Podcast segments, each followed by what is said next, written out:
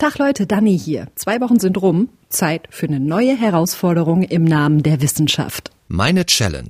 Und da geht's heute ganz viel um Essen. Ein Podcast von MDR Wissen. Yay, Essen. Das klingt bei mir oft folgendermaßen. Oh, geil. Pizza. Mm. Ja, ich esse ziemlich viel Müll. Und ich frage mich halt, habe ich mich daran schon so gewöhnt mit meinen 33 Jahren, dass Sachen ohne mega viel Salz, Fett oder Zucker mich gar nicht mehr froh machen können? Warum mag ich überhaupt das, was ich gerne esse? Und warum kriege ich andere Sachen beim besten Willen nicht runter? Also bei mir zum Beispiel alles, was auch nur annähernd bitter ist. Kaffee, Bier, Gin Tonic. Geht gar nicht. Pfui all dem will ich auf den Grund gehen. Meine Challenge lautet, ich trainiere meinen Geschmackssinn und gucke, ob jemand wie ich das Zeug zur Feinschmeckerin hat.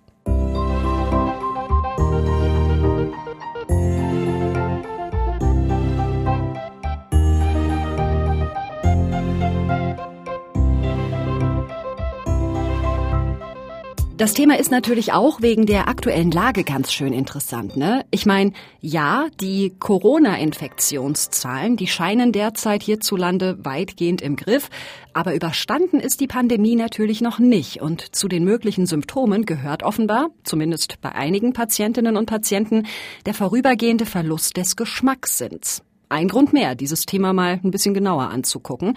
Und ich starte meine Challenge an der Uniklinik Dresden am Zentrum für Riechen und Schmecken. And uh, this is uh, strip steps kleine Teststreifen. Da mache ich erstmal einen kleinen Test, um zu gucken, ist denn mein Geschmackssinn überhaupt gesund soweit? Dafür kriege ich von einem wissenschaftlichen Mitarbeiter alle möglichen Proben auf die Zunge. Erst verschiedene Sprays und ich muss dann sagen, ist das süß oder salzig oder sauer? Und dann kriege ich verschiedene Pulver, die nach einem bestimmten Lebensmittel schmecken. Und ich muss sagen, wonach? Mit Nase zuhalten, damit ich es nicht einfach heimlich erschnüffeln kann. What? Ginger? Really? okay. Okay, I was wrong. Ja, und danach geht's dann zur Auswertung, zu Thomas Hummel, der leitet hier den Arbeitsbereich Riechen und Schmecken. Und das haben Sie alles richtig auch herausgefunden. Also ich sprich dafür, dass das Schmecken bei Ihnen nicht so ganz schlecht sein kann. Das schließt nicht aus, dass da nicht eine Schmeckstörung da sein kann. Aber so ein erstes Screening ist mal, dass es so eigentlich eher normal ist. Na, das sind doch schon mal gute Nachrichten für meine Challenge. Anscheinend habe ich mich mit meinem ständigen Fertigfraß noch nicht komplett runtergewirtschaftet, so geschmackssinnmäßig. Aber was ist denn da gerade genau in meinem Mund passiert, als ich diese Tests gemacht habe? Also, was ich schon mal weiß, wir können nach aktuellem Stand fünf verschiedene Grundgeschmacksrichtungen wahrnehmen. Süß, salzig, bitter, sauer und umami, also so herzhaft nenne ich's mal. Und Thomas Hummel erklärt mir, wie das dann im Detail funktioniert. Das ist so, im Mundbereich hat man hier diese Schmeckzellen. Die Schmeckzellen sind organisiert in sogenannten Schmeckknospen. Das sind so Strukturen, wo ganz viele von diesen Schmeckzellen zusammengeführt sind. Die haben eine Öffnung nach oben hin zum Zungenbereich oder zum Mundbereich. Und da sind die dann wieder in größeren Gruppen organisiert, in sogenannten Papillen. Und das ist das, was man sieht, wenn man auf die Zunge schaut. Man sieht dann diese Papillen, diese kleinen Huppel, die so wie so Warzen aussehen. Und das sind die Schmeckwarzen, wenn Sie so wollen. Ne? Das sind die Schmeckpapillen. Und in den Schmeckpapillen sind dann die Schmeckknospen. Und in den Schmeckknospen sind dann die eigentlichen Schmeckzellen. Okay, ganz schön viel Schmeckvokabular jetzt, aber ich merke mir, die Sinneswahrnehmung an sich, die läuft über die Schmeckzellen. 40 bis 60 dieser Zellen sind eine Knospe und davon wiederum haben wir mehrere tausend. Die Schmeckzellen arbeiten mit Rezeptoren, wie eigentlich immer, wenn es irgendwie um Sinneswahrnehmung geht.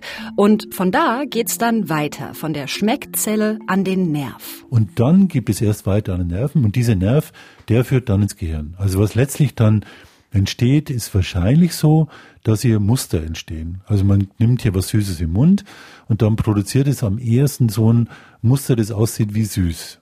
Und das interpretiert dann unser Gehirn und sagt, na, wird schon so süß sein. Das ist auch der Hintergrund, weshalb zum Beispiel salzig auch in Abhängigkeit davon, wie Sie es, in welchem Zustand Sie es gerade nehmen und wie stark der Salzigreiz ist, entweder süß schmecken kann oder bitter. Gut, damit haben wir erstmal ein paar allgemeine Basics. Aber ich habe ja eine Challenge im Gepäck. Wenn ich Feinschmeckerin werden will, dann muss ich ja ein Händchen haben für alle Geschmacksrichtungen, auch für Bitteres, obwohl ich da so eine krasse Abneigung habe. Was übrigens auch erstmal völlig normal ist, sagt Thomas Hummel. Da gibt's verschiedene Rezeptoren, gibt's für süß, für salzig, für äh, sauer, und für Umami ist es jeweils ein bestimmter Rezeptortyp. Vielleicht auch ein paar mehr, aber da streitet man sich gerade nicht drüber. Für bitter sind es ganz viele. Da haben wir 26 verschiedene. Was bedeutet das? Dass bitter super wichtig ist. Also wir können, süß ist nett, süß ist nicht uninteressant, aber wichtig fürs Überleben ist eigentlich bitter. Weil da geht es um mögliche Giftigkeit und das muss man dann auch rechtzeitig erkennen. Und da sind wir auch sehr gut aufgestellt. Also wir sind da super empfindlich, was bitter angeht und sehr viel weniger empfindlich, was süß angeht. Also wir brauchen zum Beispiel, wenn wir süß wahrnehmen, brauchen wir ungefähr 10.000 Mal mehr Moleküle im Mundbereich, damit süß rauskommt.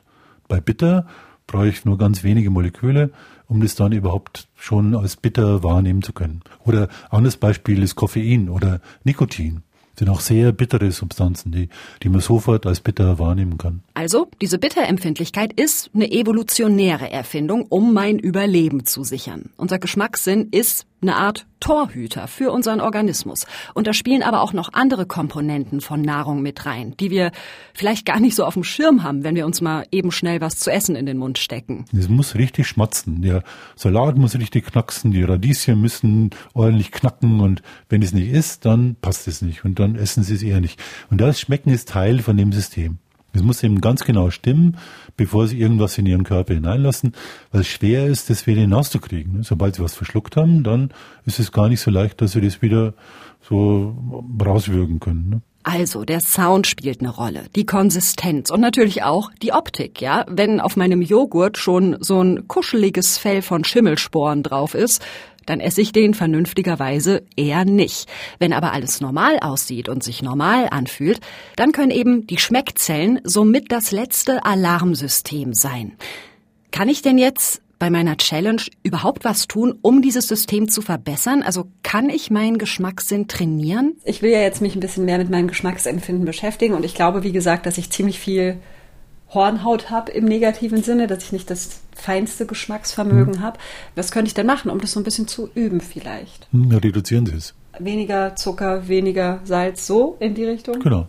Einfach weniger. Back to the roots sozusagen. Genau. Weniger Geschmack und das für eine Weile und dann das Ganze quasi wieder aufheben. Dass man so 14 Tage mal ganz wenig isst auch und so ein bisschen langweilige Sachen isst und versucht da nicht so ganz so süß zu essen oder vielleicht dann ganz alles Süße wegzulassen ja. und dann nach 14 Tagen mal was Süßes zu essen. Und das explodiert dann. Ne? Oder sie essen mal keine Früchte 14 Tage und dann eine Himbeere. Oh. Okay. Die schmeißen sie weg. Ja, cool. Dann steht ja meine To-Do-Liste für die nächsten Tage. Nichts Süßes mehr, also keine Süßigkeiten und auch kein Obst. Und wenn das funktioniert, die Wahrnehmung von süß wieder ein bisschen zu schärfen, dann ist es ja vielleicht auch möglich, mich an die Wahrnehmung von bitter andersrum zu gewöhnen. Parallel versuche ich also, ganz viel bitteres Zeug zu essen und zu trinken und ich will gucken, ob ich damit dann am Ende besser klarkomme. Bevor ich durchstarte, habe ich aber fix noch ein, zwei ganz praktische Fragen. Thema, was sich auswirkt auf unsere Geschmacks, ich nenne es jetzt einfach mal Sensibilität allgemein. Ähm, wie sieht es auch mit Rauchen? Raucher schmecken auch schlechter als Nichtraucher. Beim Riechen ist der Unterschied nicht so ausgeprägt, aber beim Schmecken ist es schon so, dass die auch wieder für Bitterstoffe, dann, da sieht man es dann am ersten, auch für Bitterstoffe weniger empfindlich sind als Nichtraucher. Und wenn Raucher aufhören zu rauchen, dann ändert sich das auch. Ne? Dann werden die auch dann empfindlicher für manches, für manches, was man so isst. Gleiches Thema, möglicherweise eine merkwürdige Frage. Sie haben ja erklärt, wie unsere, wie unsere Zunge so aufgebaut ist, was die Geschmackswahrnehmung angeht. Ich schubber mir beim Zähneputzen immer auch mal mit der Bürste über die Zunge, wenn da irgendwie so Belag drauf ist. Schädige ich damit mein Geschmacksempfinden? Nee, da machen Sie wahrscheinlich eher was Positives gab es eine Studie aus Jena, die haben das mal gemacht bei Patienten, ja, bei Patienten, die mit, kann mit so einem Belag, so ein, viele Leute haben so einen weißlichen Belag auf der Zunge. Und da gibt es noch so Zungenbürsten, mit denen man den Belag abbürsten kann. Und das verändert auch die Schmeckwahrnehmung zum Besseren. Ne? Also die Leute schmecken dann besser. Okay, mit Rauchen aufhören werde ich auch in dieser Challenge eher nicht. Das ist dann vielleicht irgendwann in Zukunft mal ein eigenes Thema. Und ganz ehrlich, selbst das hier wird, glaube ich, schon hart genug.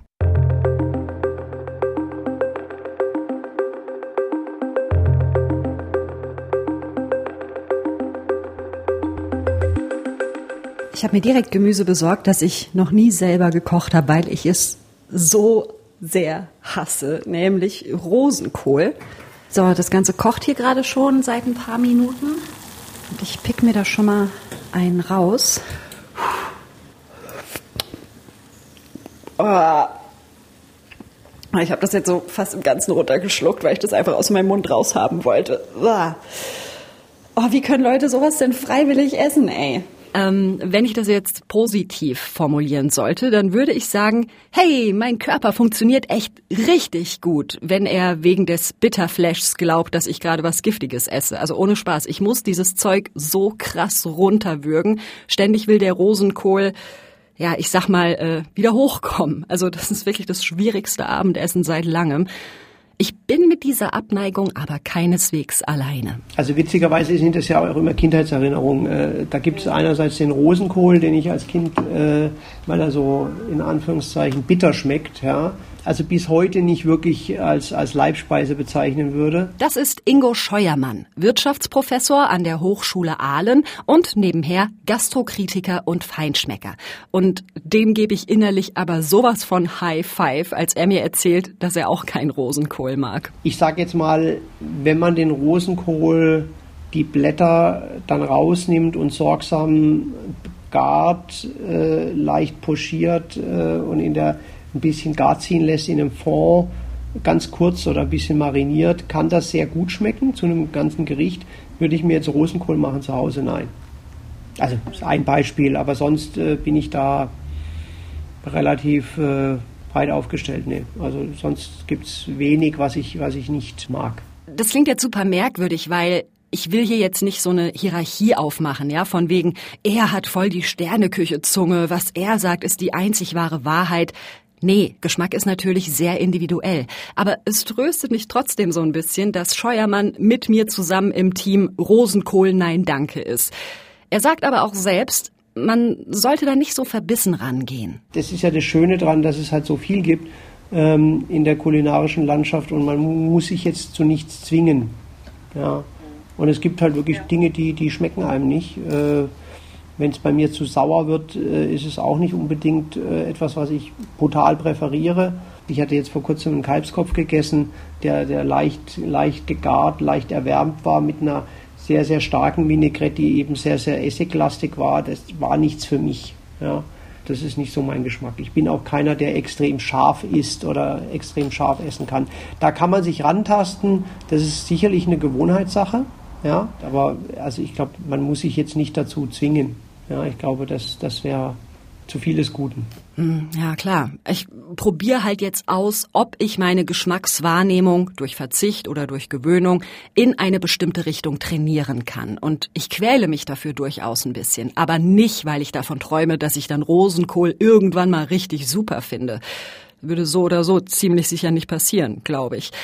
Aber wenn ich Ingo Scheuermann so reden höre über seine Geschmackshighlights, dann denke ich mir schon, oh, das muss voll toll sein, so gut schmecken zu können, dass sich manche Mahlzeiten richtig ins Gehirn brennen. Wenn ich jetzt über wirklich kulinarische Sternstunden rede, dann gibt es Sternstunden, die ich beim Christian Bau erlebt habe, in Perlnennig, drei Sterne Koch hier in Deutschland, äh, oder im Can Roca in Girona in Spanien, wo ich 2008, glaube ich, eines meiner besten Essen überhaupt erlebt habe. Also da gibt es schon äh, Dinge, die nachhaltig in Erinnerung bleiben. Das sind auch teilweise Gerichte, die man heute noch schmecken kann, sage ich jetzt mal, im, im kulinarischen Gedächtnis äh, geblieben sind. Ja. Also ich kann mich an kein Essen von 2008 erinnern. Und es ist gleichzeitig bemerkenswert, dass Scheuermann mich hier richtig so ein bisschen ansteckt mit seiner Begeisterung.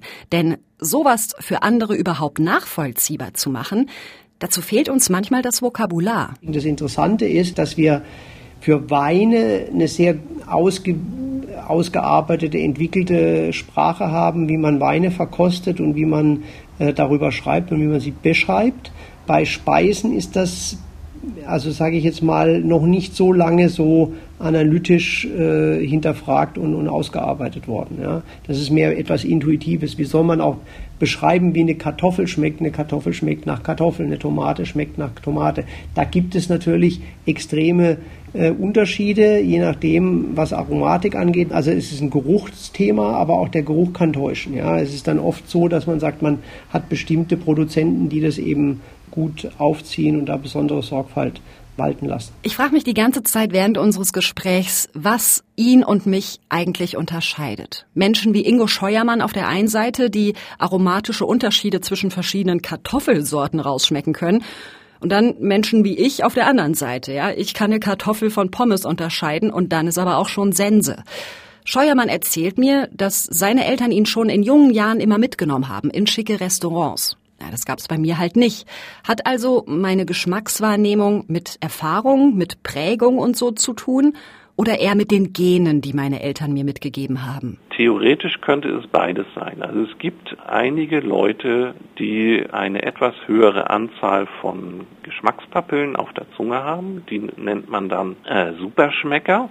Ja, das ist aber eher eine kleine Gruppe und die würden nicht nur bitter, sondern auch alles andere besonders stark schmecken. Das ist der Molekularbiologe Mike Behrens. Der arbeitet am Leibniz-Institut für Lebensmittelsystembiologie der TU München und von dem will ich wissen, woher meine Geschmackspräferenzen kommen. Denn wenn der jetzt sagen würde, ah, Frau Schmidt, komplett genetisch die ganze Kiste, das ist alles von Geburt an festgezurrt, dann kann ich es mir auch klemmen, mich hier mit Rosenkohl rumzuquälen und auf Schokolade zu verzichten. Tatsächlich könnte es aber damit zusammenhängen, dass es bei Ihnen und bei anderen Leuten, die eine sehr starke Bitterabneigung haben, einen Vorfall gegeben hat, wo tatsächlich bitterer Geschmack assoziiert war mit körperlichen Beschwerden.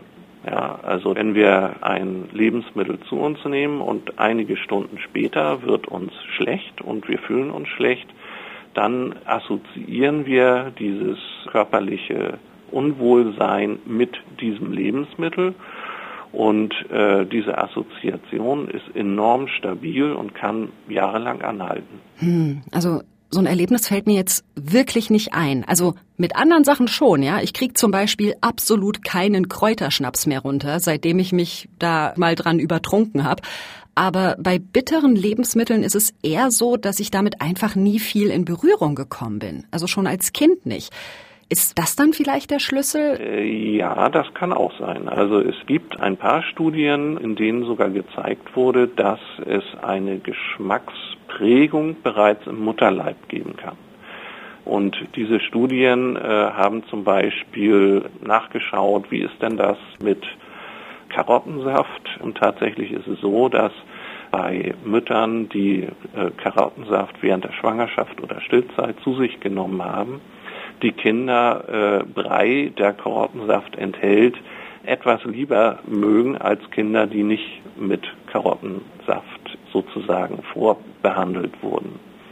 Also so eine Prägung kann tatsächlich schon sehr früh stattfinden. Neben solchen individuellen Prägungen gibt's aber auch sowas wie einen gemeinsamen Nenner. Ich meine, das kennt ihr alle Leute, oder? Viele von uns gehen ziemlich ab auf Süßes, Herzhaftes, Salziges. Und das hat seinen Sinn, dass es ausgerechnet diese Richtungen sind, die uns, ich sag jetzt mal, antören. Süß ist zum Beispiel ähm, ein Geschmack, der ganz wichtig ist für unsere Energieversorgung. Es werden Kohlenhydrate detektiert, vielmehr die Bausteine dieser Kohlenhydrate werden detektiert. Und da ist für uns natürlich wichtig festzustellen, dass diese Bausteine, die uns Energie liefern, auch in der Nahrung vorhanden sind. Das ist vielleicht jetzt, wo wir einfach in den Supermarkt gehen und uns jeden Überfluss an Energie sehr simpel kaufen können, weniger wichtig, als es in der Frühzeit äh, der menschlichen Evolution gewesen ist wo wir also tatsächlich lange suchen mussten und dann natürlich wissen wollten, ob die Nahrung, die wir gefunden haben, unseren Körper auch ernährt. Ne? Ähm, salzig ist sehr wichtig, um unseren Elektrolythaushalt aufrechtzuerhalten. Ähm, Umami ist eben auch eine Geschmacksqualität, die darauf ausgerichtet ist, Energie in Form von Eiweißen zu äh, erkennen.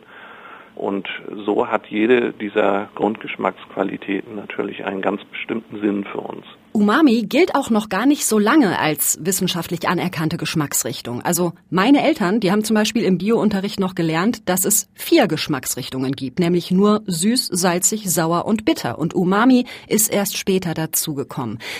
Da frage ich mich, kann es sein, dass dieses Spektrum künftig noch breiter wird? Es gibt immer wieder Kandidaten für eine zusätzliche oder mehrere zusätzliche Geschmacksqualitäten.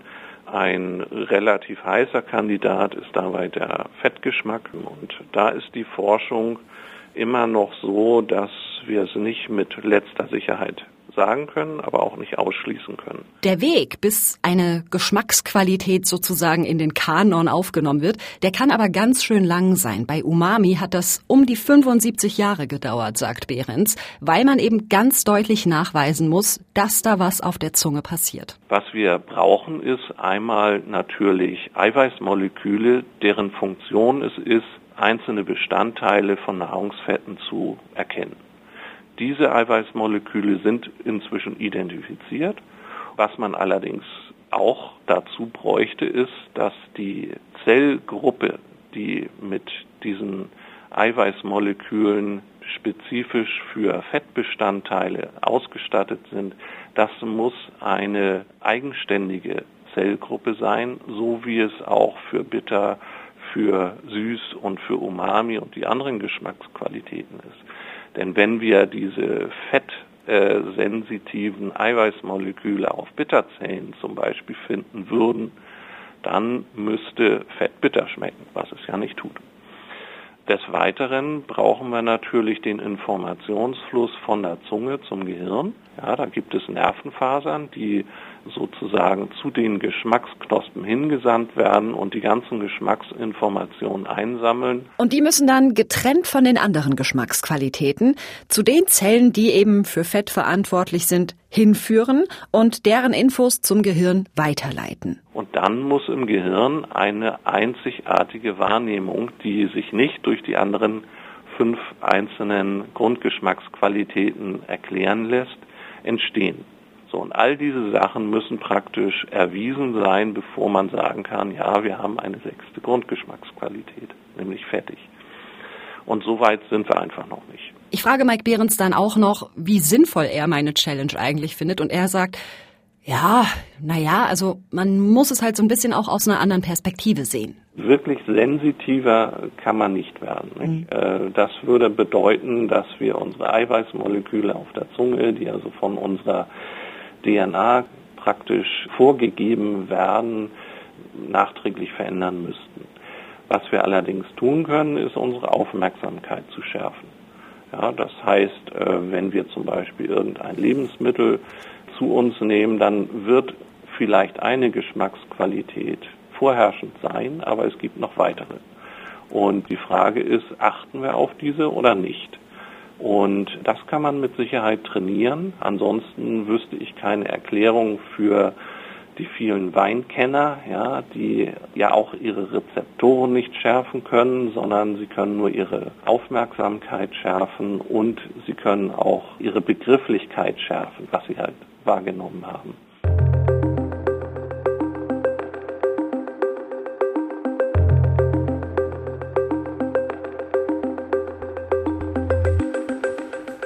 Mal ein kurzer Zwischenstand. Ähm, die Hälfte meiner Challenge liegt hinter mir. Auf Süßes verzichten, das läuft echt überraschend entspannt. Das Einzige, was mir so ein bisschen fehlt, ist, dass ich mir halt jetzt morgens kein Honig in meinen Tee machen darf. Ähm, ist aber schon okay. Was aber immer noch nicht geht, ist bitter. Und ich habe die Nase voll von Rosenkohl. Nie wieder will ich dieses Zeug essen. Ich gebe mir meine tägliche Bitterdosis jetzt äh, hiermit. Das ist äh, Tonic Water. Okay, genau hinschmecken, Wahrnehmung schärfen, sagt Mike Behrens ja. Ah, nee, also sorry, kann ich nichts Gutes dran finden. Schmeckt nach wie vor einfach nur scheiße. Ugh. Gut, ich habe jetzt versucht, bei Tonic Water irgendwelche tollen Nuancen zu finden, die mich ein bisschen über den Bittergeschmack hinwegtrösten. Ich merke aber, dass mir das schwerfällt.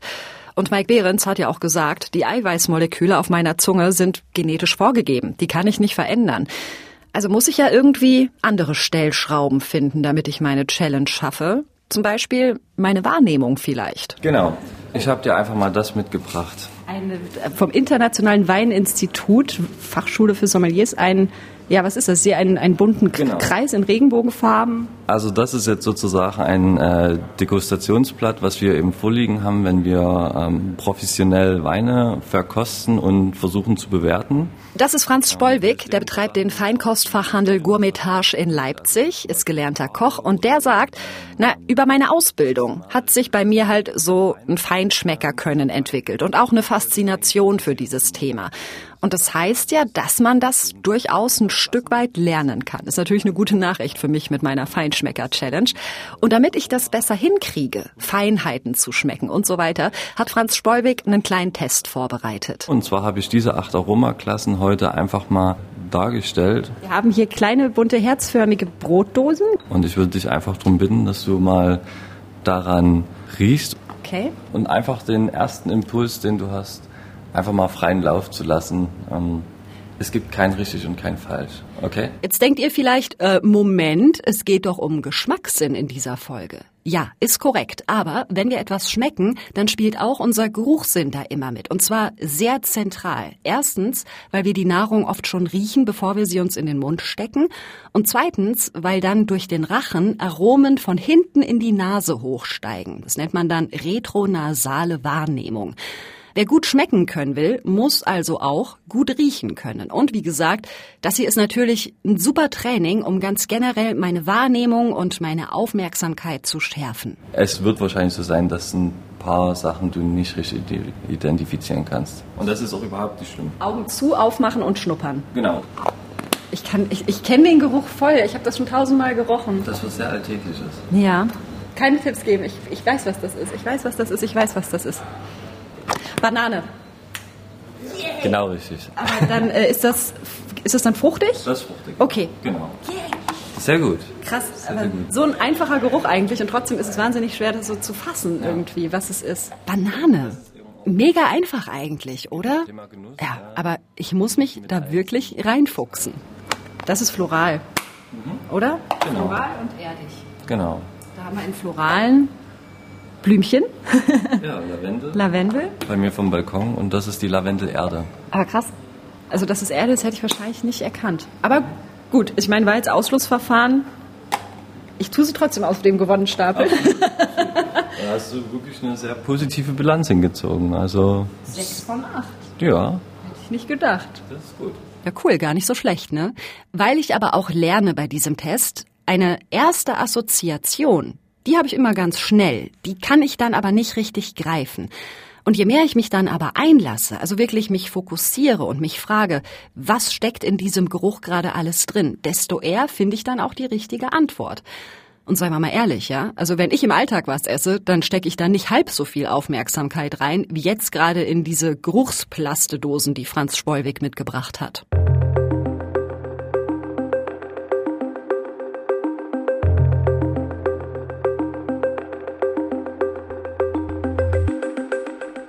Gibt aber auch Menschen, da liegt's gar nicht an mangelnder Aufmerksamkeit, wenn sie Probleme mit dem Riechen oder Schmecken haben. Das hat Thomas Hummel, der Professor vom Dresdner Uniklinikum, mir zu Beginn meiner Challenge erzählt, dass es Menschen gibt, die gar nicht riechen oder schmecken können, oder sie können es zwar noch, aber nur verzerrt. Da gibt es ganz eine Reihe von verschiedenen Ursachen dafür. Also einmal, um bei dem Beispiel zu bleiben, durch Infekte. Also nicht nur Coronaviren können zu einem Schmeckverlust führen, sondern auch offenbar auch andere Viren. Dann zum Beispiel nach Operationen, zum Beispiel nach Mandeloperationen, eine Mandelentfernung, führt gar nicht so selten auch zu einer Schmeckverdrehung. Die kann, und das ist so ein Nerv, der läuft am, am Hintergrund der Mandel, also der Tonsille, und die wird manchmal offenbar bei der Operation gedehnt oder auch so ein bisschen hin und her geschubst und dann wird das Schmecken verändert. Das ist nicht erloschen, aber das ist so leicht verändert.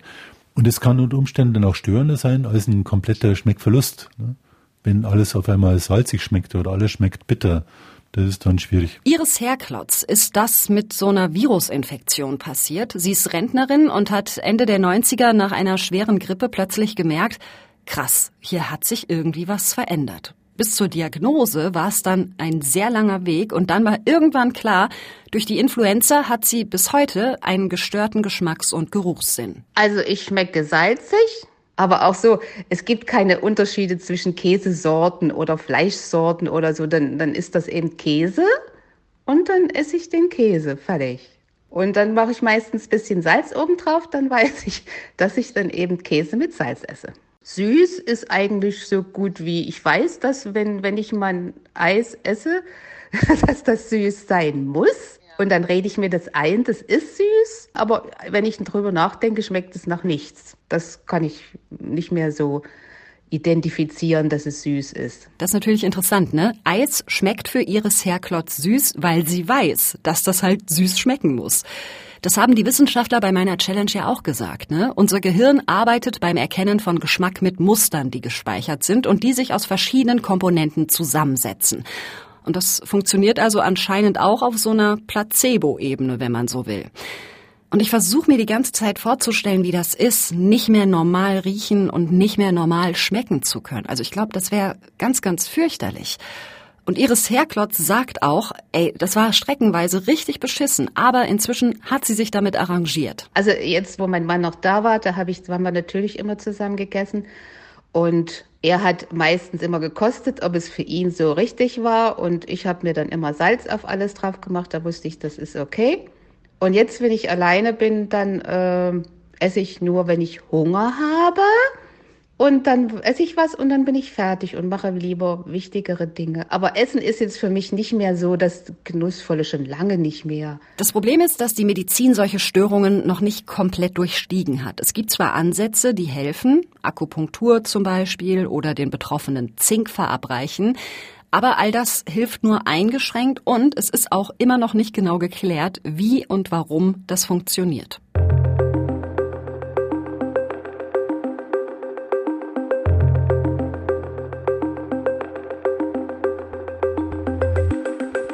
Ich habe mich gerade wieder mit meinem täglichen Tonic Water rumgequält. Also da ist wirklich kein Gewöhnungseffekt eingetreten.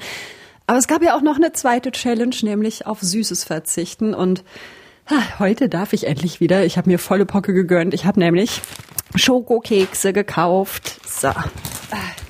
Die werden jetzt gekillt. Oh, hallo, ihr hübschen Dinger. Hm. Oh. ist das ein Fest. Oh, ich kann mich nicht erinnern, wann Schokolade mir das letzte Mal so einen Flash beschert hat. Mm, oh, mehr. Mm. Habe ich meine Challenge jetzt geschafft? Schwer zu sagen, ne? Also durchgehalten habe ich. Ich habe tapfer Bitterzeug runtergewürgt und auf alles Süße verzichtet.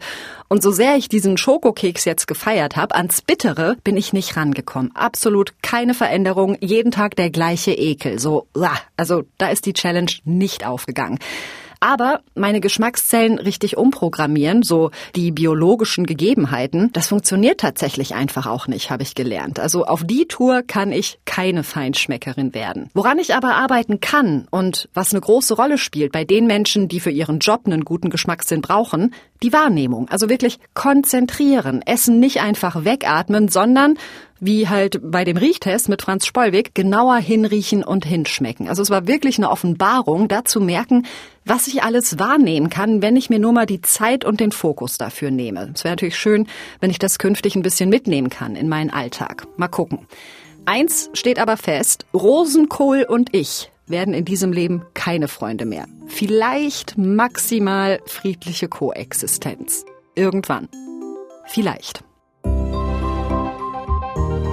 Das war meine Geschmackschallenge. Begleitet haben mich bei dieser Folge Clara Fröhlich, Thomas Jehn und Carsten Möbius. Und wenn ihr Feedback habt oder Fragen oder Kritik oder Lob oder einen Vorschlag, welcher Challenge ich mich mal stellen soll, dann schickt uns gerne eine kurze Mail an challenge.mdr.de.